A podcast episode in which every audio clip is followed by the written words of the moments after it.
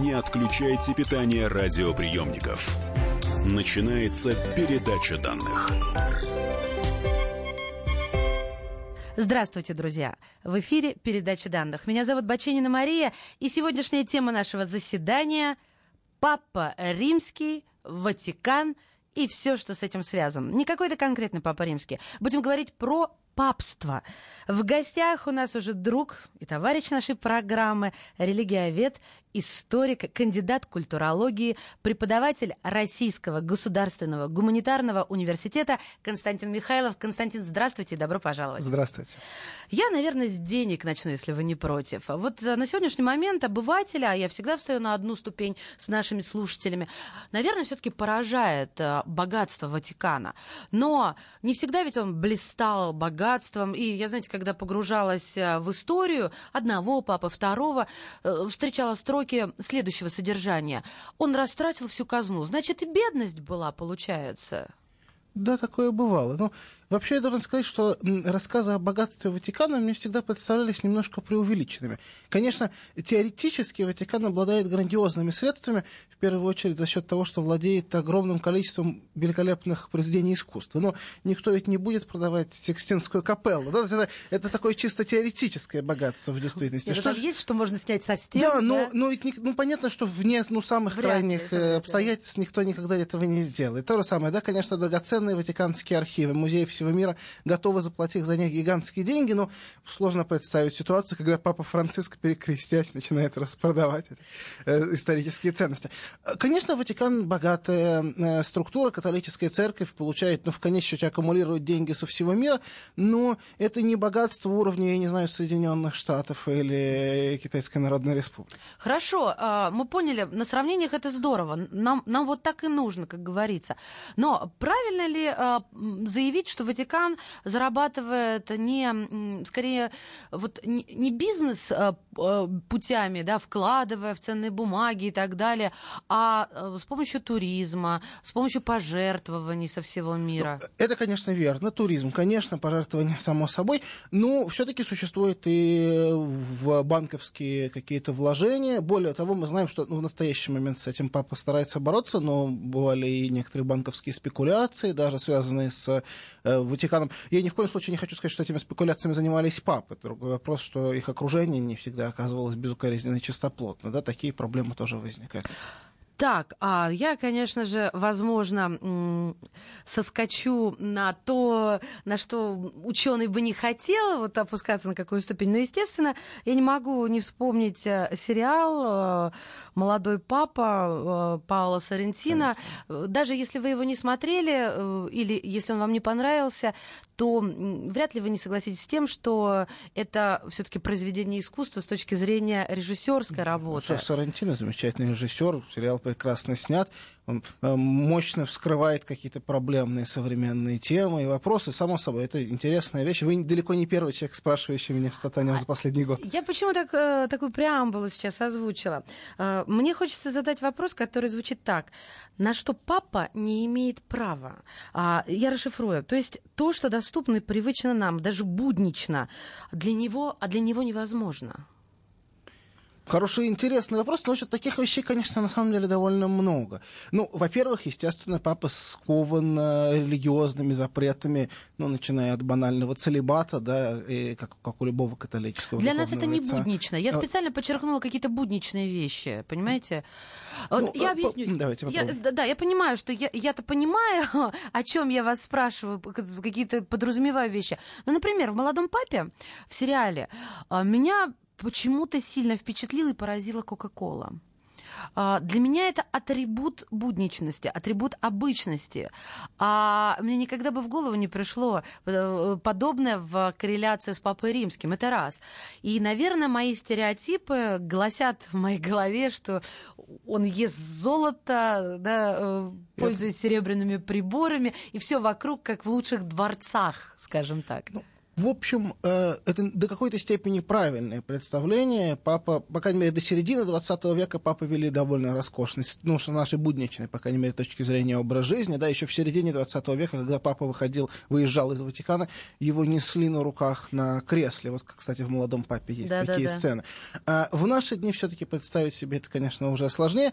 Нынешний папа, папа Франциск, ну, даже, я бы сказал, на какой-то степени культивирует образ некой простоты обихода, скромности скромности быта. Понятно, что это скромность уровня римского папы, а не уровня бездомного. То есть понятно, что, конечно, он ездит на автомобилях, а летает на самолетах, а не ходит пешком босым.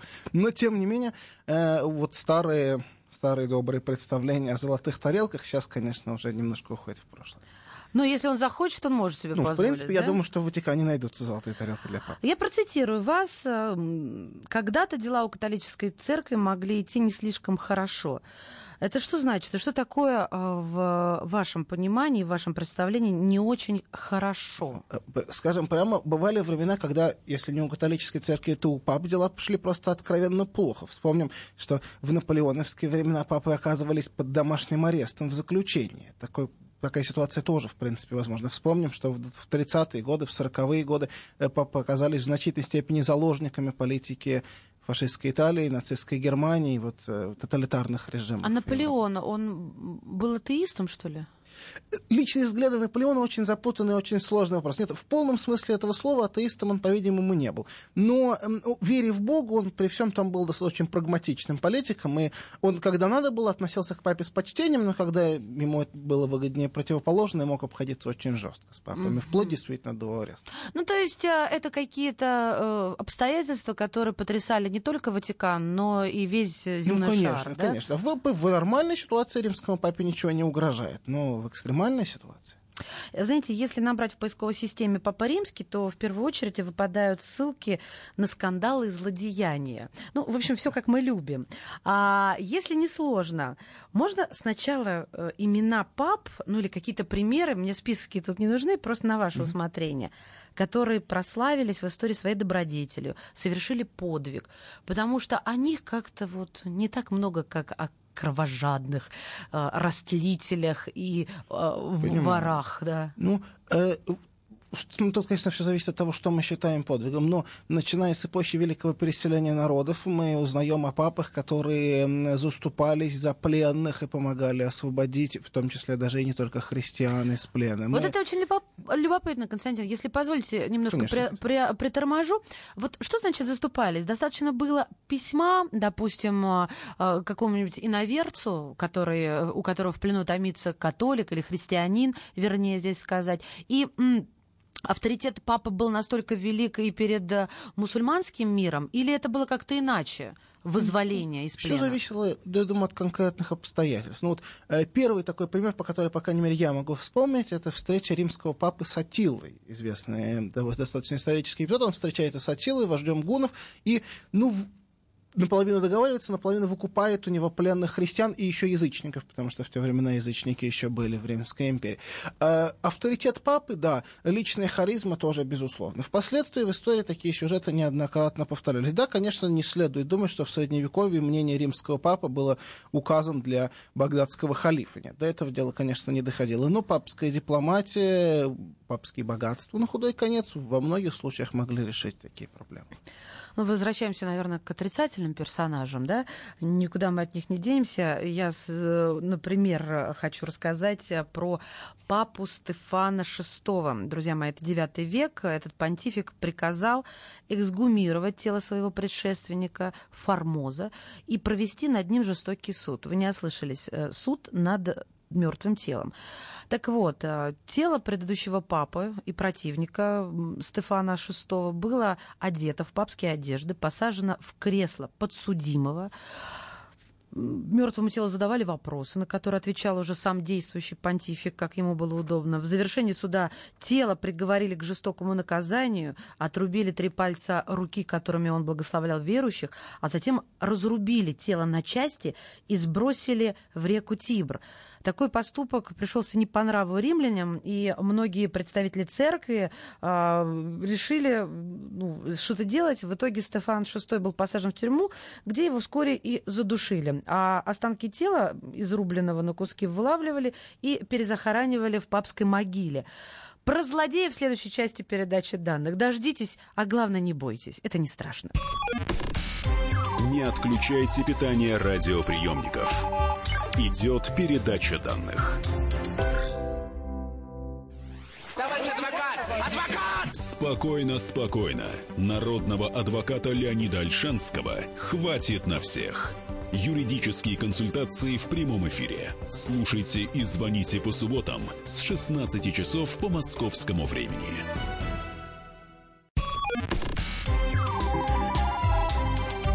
Не отключайте питание радиоприемников.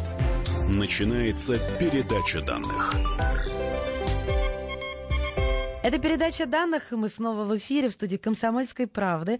Религиовед, историк, кандидат культурологии, преподаватель Российского государственного гуманитарного университета Константин Михайлов. Тема сегодняшней нашей встречи – папство – Папа Римский, Ватикан. И если кто только что присоединился к нашей компании и не расслышал э, в предыдущем блоке жуткую историю о э, том, как папы иногда судили друг друга, но уже после смерти, то, наверное, вам повезло.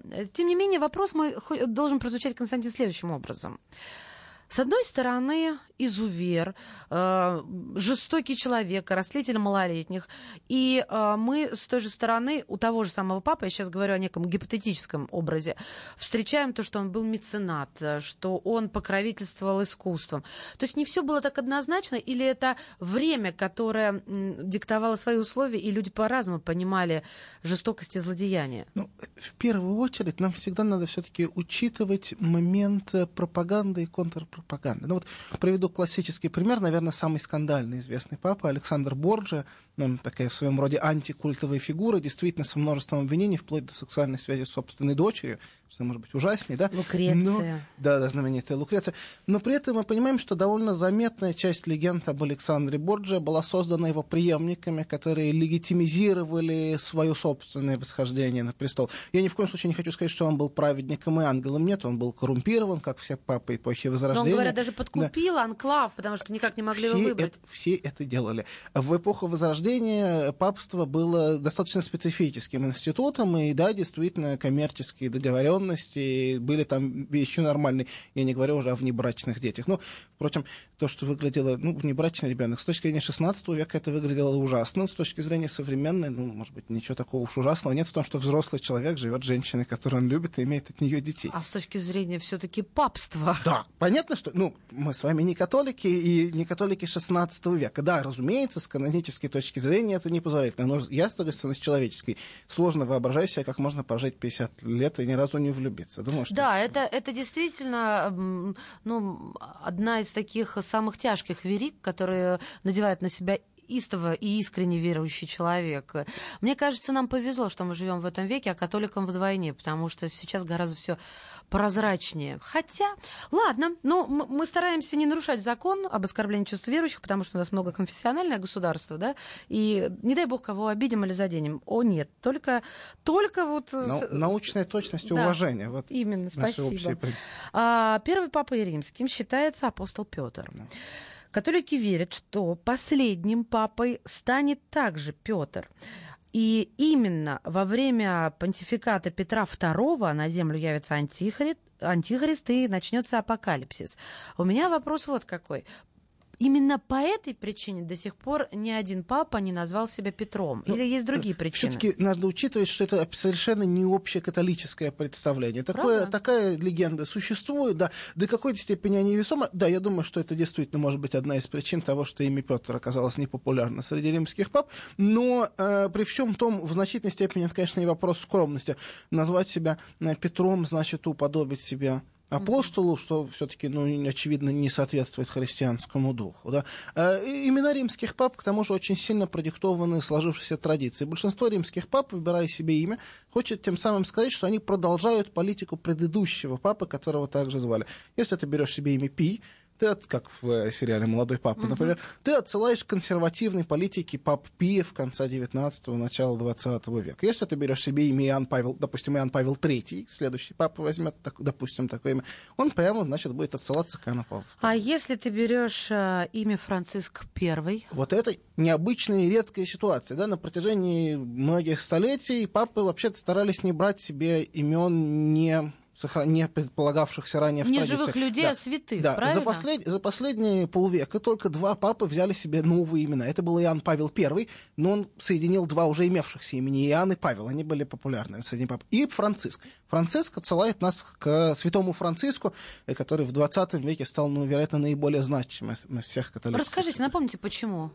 Ну, э, вообще-то Святой Франциск, конечно, действительно выдающаяся фигура эпохи Средневековья, и определенную популярность в католической традиции он имел всегда, но в 20 веке образ э, Святого Франциска был перепрочитан в духе современных гуманистических трактовок христианства, мягкости христианства, толерантности христианства.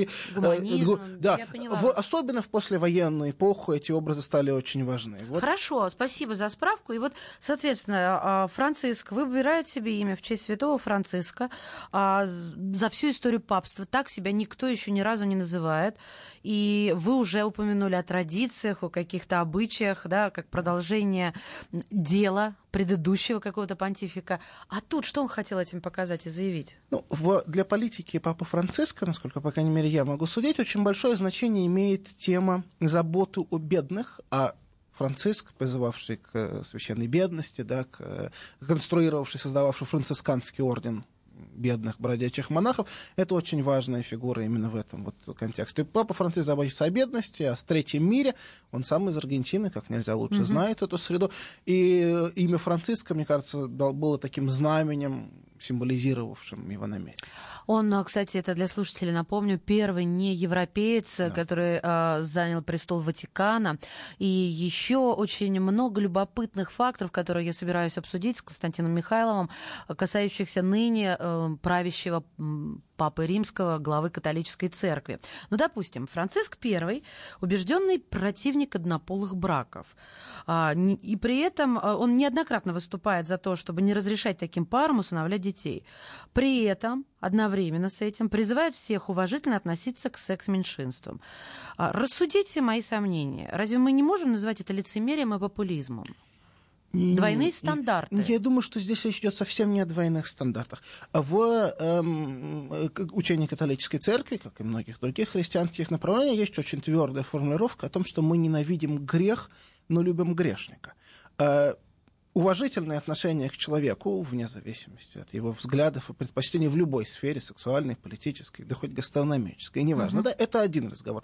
Неприязнь к самому ну, явлению, которое католическая церковь оценивает как грех, совершенно другое дело. И Франциск вполне разумно говорит о том, что, ну, в, разумно в рамках католической догматики, я хочу сказать, да, о том, что существуют некие правила, которые не позволяют, допустим, венчать однополые браки, но это ни в коем случае не провод, я не знаю, расстреливать гомосексуалов. Это uh-huh. все-таки совершенно разные разные, не связанные друг с другом вещи. Кстати, позволю себе вас поправить, не Франциск I, а просто Франциск. Номера у римских пап появляются только после того, ну, как бы Франциском Первым он станет только тогда, когда появится Франциск II. Очень хорошая поправка. Спасибо вам огромное, потому что я-то а, вот наступила все-таки на эту а, мину.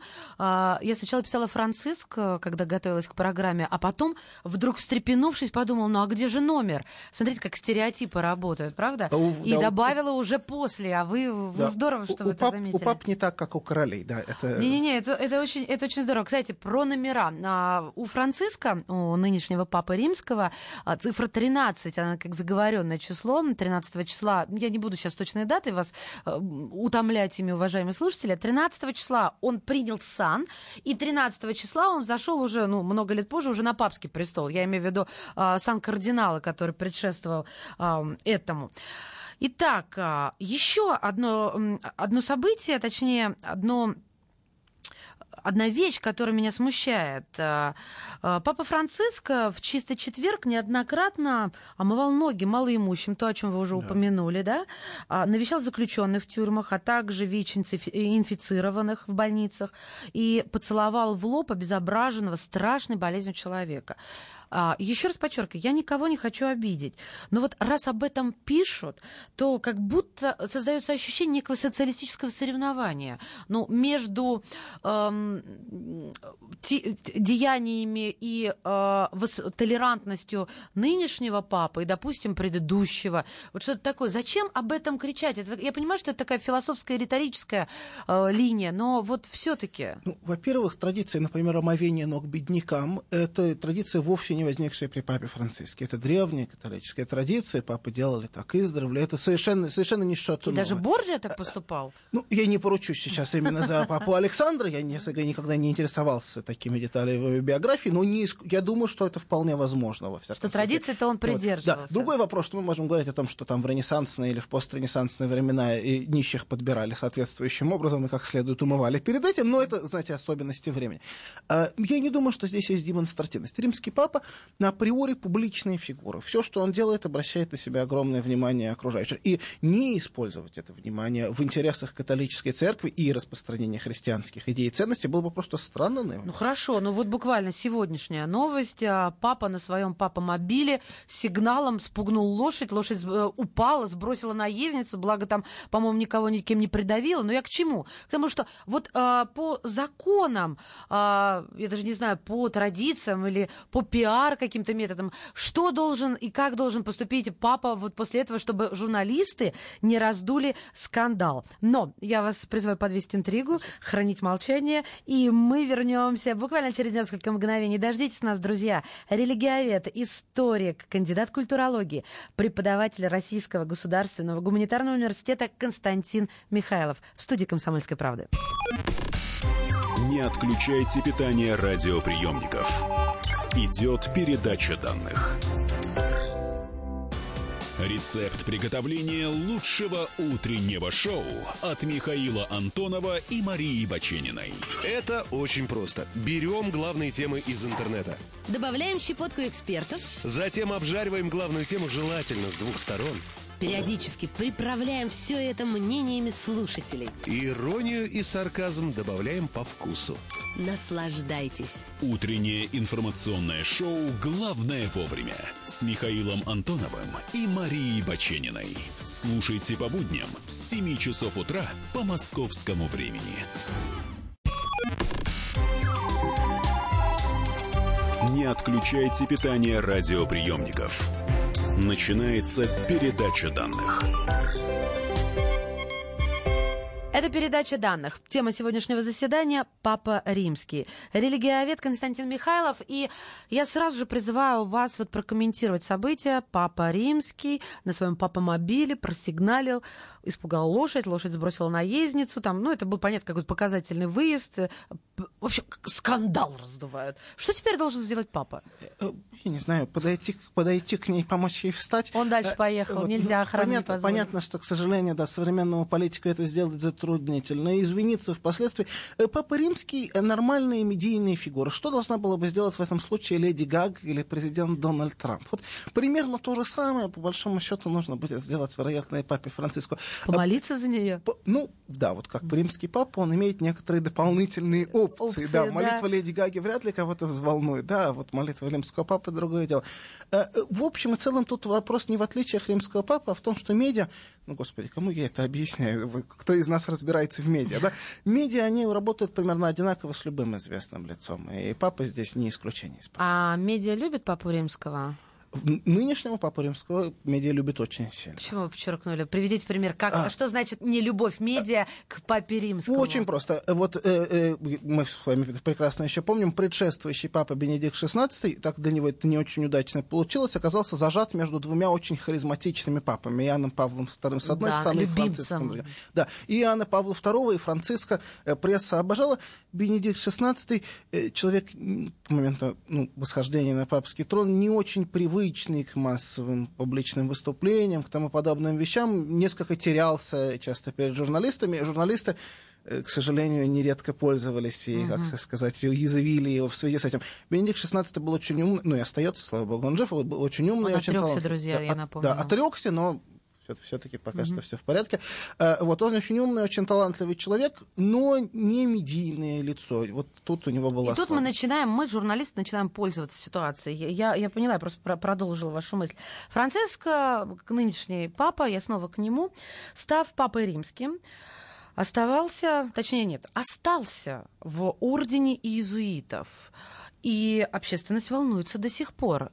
Я, может быть, где-то ошиблась, он вышел из ордена или об ну, этом не сообщается? Относительно папы э, говорить о членстве в каком-то ордене все-таки затруднительно. Э, пап, э, орден подчиняется папе через своего генерала, через свое руководство. А вот я прочитала о другом, ну, что там э, глава ордена иезуитов, некий черный папа, благодаря темному цвету сутаны.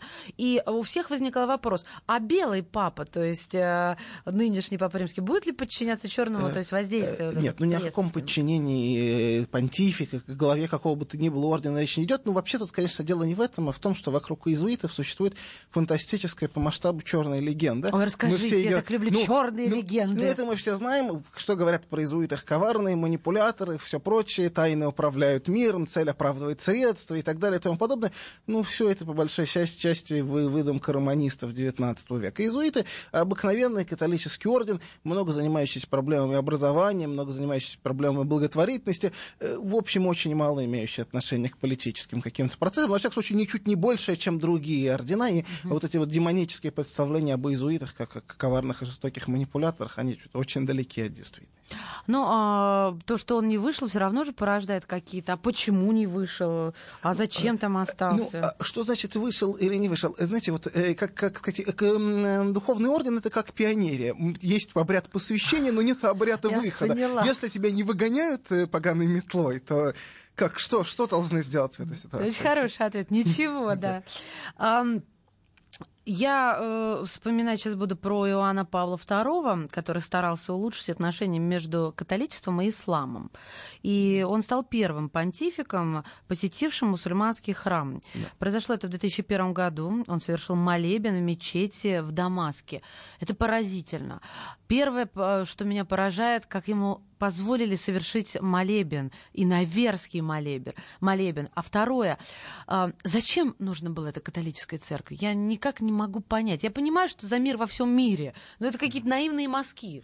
Ну, во-первых, не надо отказываться от общечеловеческой наивности. И Иоанн Павел был, конечно, ну, не, не э, совершенно наивным человеком, ни в коем случае. Он был умным и в своем роде даже достаточно расчетливым политиком, но в то же самое время у него были определенные идеалы, которым он старался соответствовать. И идеал примирения, ну что может быть более христианского по духу, чем идеал а примирения. А мусульмане, получается, также в этом заинтересованы, как ну, и католическая неужели, церковь? А неужели нет? Неужели есть на свете кто-то, кто не заинтересован в примирении? Да, и... Понимаете ли, в, моем, а в моей системе координат, Константин, существует несколько главных религий, несколько главных конфессиональных групп. Они сосуществуют в мире, им не надо пересекаться. Зачем это? Кому это надо? Я никак не могу Во- сути понять. Во-первых, не пересекаться все-таки в глобальном мире оказывается невозможно. В Центральной Африке или в Азии есть регионы, где действует католическая церковь, и в то же самое время действуют мусульманские да. проповедники. Стол- э, точно так же, как есть регионы столкновения, не знаю, католической и православной церкви, допустим. Это совершенно неизбежный вопрос. И очень важно уметь выстроить эти отношения так, чтобы они не привели ни к конфликтам, ни к проблемам.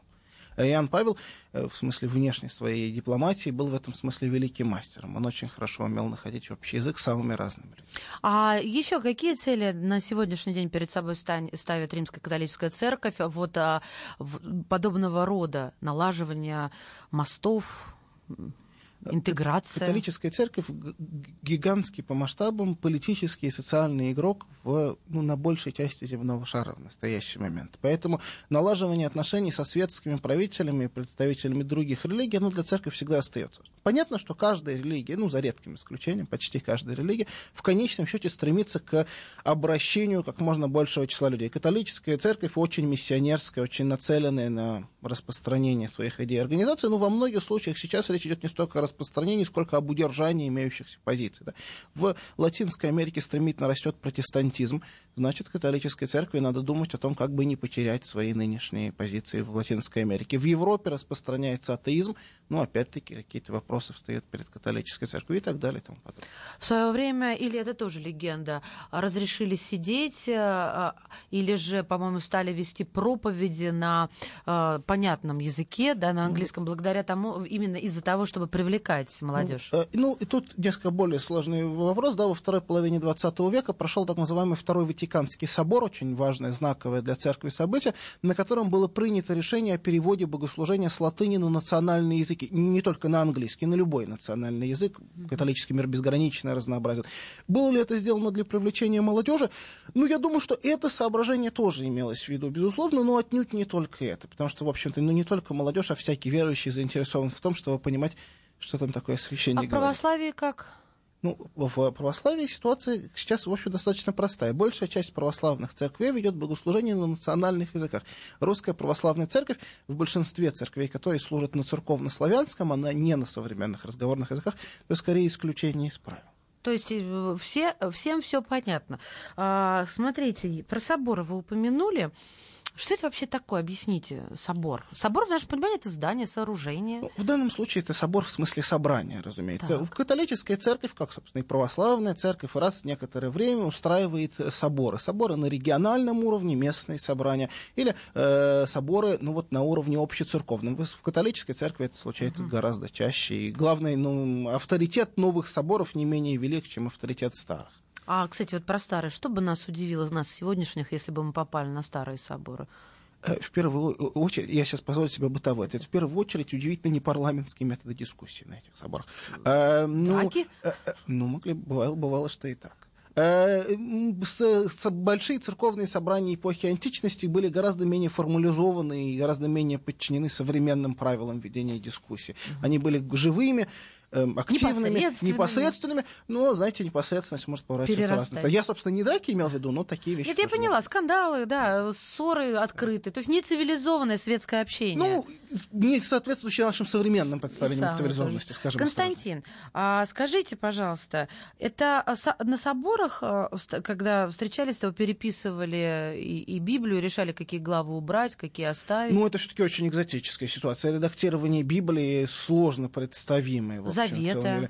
А, нет, речь идет о, о исправлениях каких-то богослужебных нюансах. Вот, скажем, перевод богослужения на, на, на современный язык. А, ну, может быть, уточнение каких-то догматических соображений, хотя это довольно редкое явление. Э, полноценные большие, э, ну вот за 20, в 20 веке один большой догмат вела католическая церковь, в 19 веке еще два. Но это что-то довольно специфическая, довольно редкая ситуация. Ну и так далее. В основном решаются технические какие-то проблемы, связанные действительно с богослужением. А какой догмат ввела современной Э, касающиеся девы, значит, э, это то, что называется мариология, отношение к Деве Марии и учение о ней в современной католической церкви. Понимаете, что меня удивляет? Мне казалось, эм, это такое незыблемое нечто, что не нуждается в изменениях, что когда-то, так как это все-таки высший разум да, создал, э, что здесь не может быть того, что надо корректировать. Очень часто речь идет и не о корректировках в полном смысле этого слова, а просто об утверждении существующей традиции. Ну вот, ну вот скажем, на Первом Ватиканском соборе, не втором, о котором мы сейчас говорили, а первом, который происходил во второй половине XIX века, было принято знаменитое решение о безошибочности римского папы, да, когда он выступает, то, что называется, экс-катедра в определенных обстоятельствах, его суждение считается истиной для всей католической угу. церкви. Не всякое суждение, а, конечно, на богословские, этические темы. В принципе, это соображение было всем хорошо понятно и до того, как его приняли в качестве некой, некого догматического положения. Но собор утвердил его окончательно и бесповоротно. Хорошо, а, вернемся в современность. Э, кто и как Точнее, как и кто ведет аккаунты Папы Римского? Ну, не сам же он сидит. Ну, конечно, я думаю, что... Ну, ну, может быть, он до какой-то степени просматривает это, иногда может что-то написать и сам. Ну, понятно, что у него есть род пресс-службы, как у любого крупного политика, любого деятеля. Ну, в первую очередь, он просто очень занятой человек, у него вряд ли есть а время. чем он занят? Бесконечное количество дипломатических встреч, организа... решения организационных вопросов католической церкви. Представьте себе, что вам надо управлять организацией, в которой входит миллиард человек. Это вообще-то не шуточная задача. Да, серьезно.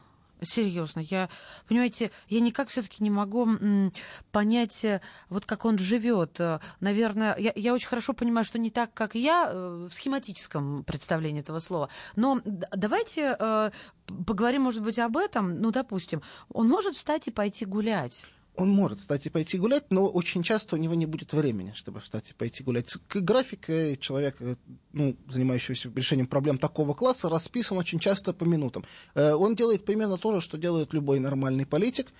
Встречи, визиты, рауты, обсуждения всего, начиная от бюджета и кончая, я не знаю, какими-то техническими вопросами. И плюс к этому, еще специфика римского папы, должен проводить богослужения, обращаться к пастве с публичными выступлениями и тому подобными делами. Тонкий политики. Так и запишем, не свободен. Не, в не бытовом свободен. смысле совершенно не свободен. Ну, я думаю, что 15 минут на прогулку. И у него Сопровождение какой-нибудь света. Ладно, мы поговорим о распорядке Папы Римского, о том, что э, позволено понтифику или не позволено. В следующей части передачи данных вместе с религиоведом, историком, кандидатом культурологии Константином Михайловым. Не отключайте питание радиоприемников. Идет передача данных садомиты, извращенцы, моральные уроды. Они повсюду. Но у нас есть он, Виталий Милонов. Потаскушки и либеральные сетевые хомячки. Закончилось ваше время, наступает наше время, наступает программа «Депутатская прикосновенность». Будет жарко, а возможно и больно. Программа «Депутатская прикосновенность» с Виталием Милоновым. Каждый вторник с 9 вечера по Москве. Не отключайте питание радиоприемников. Начинается передача данных. И снова здравствуйте. Это передача данных. У микрофона Мария Баченина. В гостях «Комсомольской правды» религиовед, историк, кандидат культурологии, преподаватель Российского государственного гуманитарного университета Константин Михайлов. Сегодняшняя наша встреча со специалистом посвящена Папе Римскому. Ну, мы уже с вами в современности. Я приветствую, конечно, тех, кто только что присоединился. Немножко на исторический, на исторический экскурс вы опоздали. Давайте здесь и сегодня останемся и поговорим о нынешнем папе. Смотрите, кто ведет аккаунты, ну, э, легко предположить.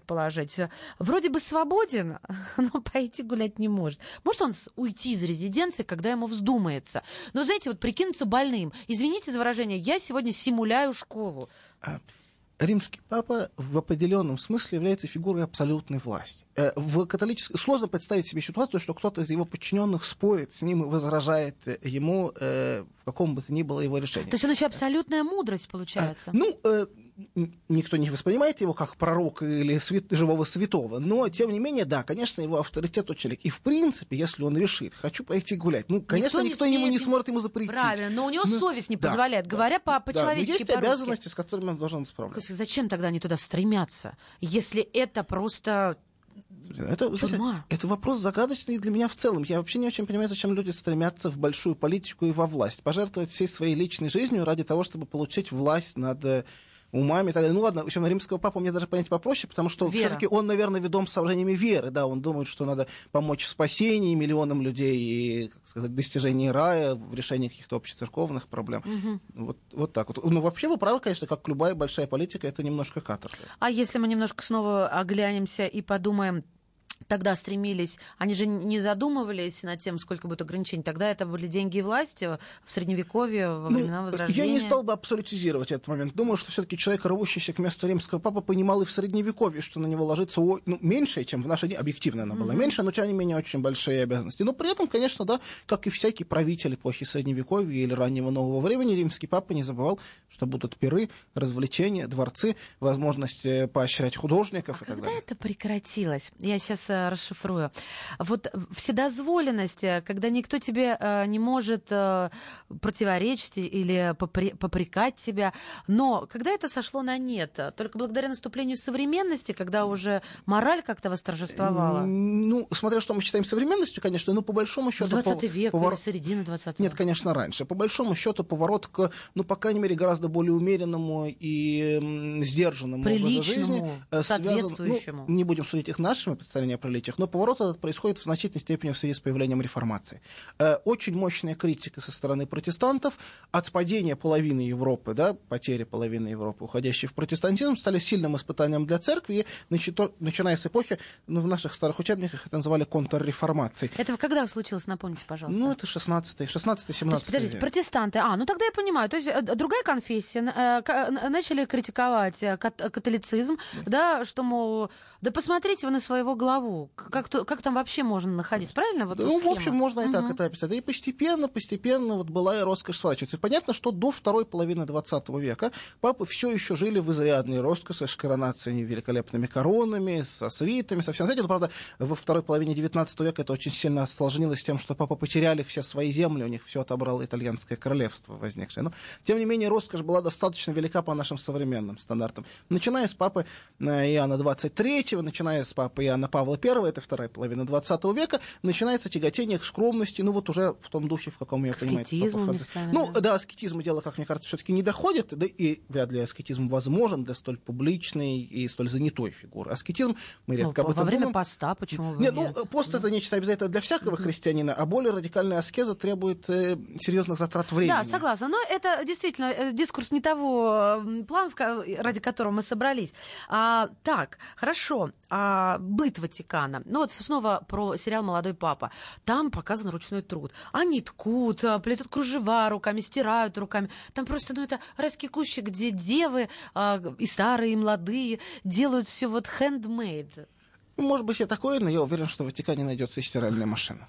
Так, хорошо. Папа может курить? Ну, пожалуй, все-таки нет. Формального запрета на это не существует, но представить себе публичное появление папы с сигаретой в наши дни, ну, по крайней мере, проблематично. Вообще, в истории, конечно, бывало, что папы курили, и, ну, это просто делалось неформально. Мгм. Тайное как-то Ну, скрывали. я не, не думаю, что тайно. Ближайшее их окружение, конечно, все прекрасно знало. Всю жизнь есть скандалы сексуального оттенка, и я сейчас не о каких-то непотребствах, а, не о педофилии, не о... Нет, все остальное нельзя назвать уже непотребством, да? А, Но, тем не менее, папы и женщины. Возьмем самое традиционное развитие событий, привычное нам. Ам, Почему они вот это не подвергли реформе? Я сейчас, а, потому что постоянно а, скандал за скандалом. И это то, что э, физиология человека, ну, она это предусматривает. Почему это не разрешили когда, тогда, когда это бы еще поняли? Э, Тут ситуация другая. Вообще-то до, э, ну, где-то X века э, целебат не был в католической церкви обязателен для белого духовенства. То есть монахи-то, конечно, э, приносили соответствующие обеты, а священнослужителей обыкновенные нет. Но потом в связи с устражением нравов и попыткой исправить то, что средневековым критикам казалось каким-то разнузданным и непозволительным образом жизни, этот целебат был введен. С тех пор он существует уже тысячу лет. Разумеется, в католической церкви есть люди, которые призывают к его отмене. Но э, взять и сдел- отменить сходу традицию, просуществовавшую тысячелетия, все-таки не так уж просто. Секундочку, у нас вот совсем недавно разрешили э, браки между крестными родителями. Это была притча во языцах, что нельзя. Да, да. Это, э, де- изменения, конечно же, происходят. И в католической церкви с 60-х годов изменения идут, но изменения разного рода. На самом деле перевод, ну, тоже, что мы, о чем мы с вами говорили, перевод богослужения на современный язык, это перевод, ну, переход грандиозного масштаба. Да-да. Конечно, конечно. Ну, тоже тысячу лет служили только на латыни, и вдруг раз и начинают на национальных языках. Конечно, это очень важно. Но целебат воспринимается как символ нравственности, как символ праведной жизни, как нечто неразрывно связанное с католической традицией. Пока что до его отмены речь, ну, и дело, очевидно, не доходит, хотя речь об этом называется все Большинство скандалов именно из-за этого, и э, люди просто иногда не- неправильно оценивают свои силы и взвешивают, на что они способны. То есть это цел- целую жизнь прожить. Не будем забывать о самой природе скандала. Один случай нарушения целебата привлекает больше нашего внимания, чем 999 случаев э, целебата Да, тщательно ваша исполненного. правда, ваша правда. Хорошо, а сколько лет может быть папе? Ну, я имею в виду самые молодые или самые старые. Есть какие-то традиции и такие, может быть, негласные обычаи в этом Вообще, плане? в средневековье бывали случаи, особенно в раннем средневековье, что даже подростки садились на папский Да, престол. там было 9 или фор- 12 да, лет. фор- формально э, такого жесткого ограничения не существует. Но, тем не менее, все понимают, что, наверное, совсем молодому человеку на папском месте делать нечего. Кроме того, в наши дни все-таки папы избирают из кардинальской э, курии, а ка- кардиналы, как правило, люди не молодые. А вот сейчас, в наше время, уже э, когда нету таких, ну, я, ярких и кровожадных, я в кавычки ставлю это слово, подковерных интриг, там в кавычки я сознательно потому что они есть, я уверена. Тем не менее, заседают кардиналы как-то традиционно долго, просто чтобы не ну, не вызывать каких-то сомнений, или же все вот как пойдет. Вы имеете в виду момент выборов Да, папы? именно это я имею в виду. Ну, э, в наши дни заседают гораздо меньше, чем это делалось в средние века. Было же там и два года. Да, всякое, всякое случалось, да. Ну, ну я, не, если вы имеете в виду, что там все заранее отрепетировано, то нет, нет. Они действительно, по-видимому, они действительно решают, кто будет следующим папой прямо там на месте. Характерно в этом смысле, что вот каждый раз, когда избирают нового папу, журналисты, специалисты по Ватикану, ватиканисты тут же начинают, выдвигают целые перечни персонажей, которые, наверное, могут стать следующими папами. Так Подождите, а как это, какая связь, а, объясните? Га... Сейчас я объясню. А, журналисты составляют большие перечни этих списков и гадают, кто будет следующим папой. Вот я не припомню случая, чтобы кто-то угадал. А, что очень характерно, журналисты ориентируются на обсуждения кулуарные до конклава, но на конклаве все совершенно меняется, все переделывается, и в ходе живых обсуждений возникают персонажи, которых никто не ждал. Я, может быть, я, конечно, ошибаюсь, но я не припомню, чтобы кто-то из ватиканистов предполагал, что папой в этот раз станет Франциск, которого все мы знаем. Не могли даже да. предугадать. Его рассматривали как потенциального папу на предыдущих выборах, когда избирали Бенедикта XVI. Тогда его не избрали, ну и все как-то отложили его в сторону. А видите, как в действительности интересно. А кого сейчас предсказывать следующим? Ну, папа Франциск достаточно здоров, и в настоящий момент... Ну, есть, конечно, теоретические рассуждения, но они настолько, очевидно, ничем не подкреплены, что вряд ли стоит гадать. Самая большая интрига э, того же сериала с Джудом Лоу в главной роли и великого режиссера Паула Соррентино в том, что там были люди, священники, да и, собственно, сам Папа Римский, атеистических взглядов. Ну, время от времени очень сильно сомневающиеся.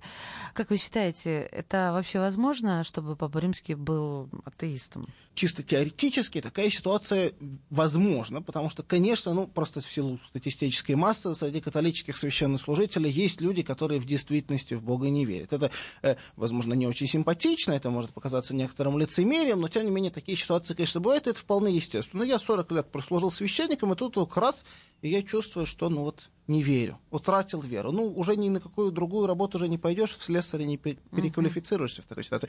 Ну, конечно, представить себе, чтобы такой священнослужитель добрался до папского трона, ну, это довольно специфический расклад. Сложно в него поверить. Уверен, что среди пап последнего столетия атеистов не было. Ну, а более ранних я не говорю, потому что там-то и гадать нечего. Конечно, все более верующие. Спасибо вам большое, Константин. Большое. Религиовед, историк, преподаватель Российского государственного гуманитарного университета, кандидат культурологии Константин Михайлов. Передача данных успешно завершена. Не отключайте питание радиоприемника. Скоро начнется другая передача.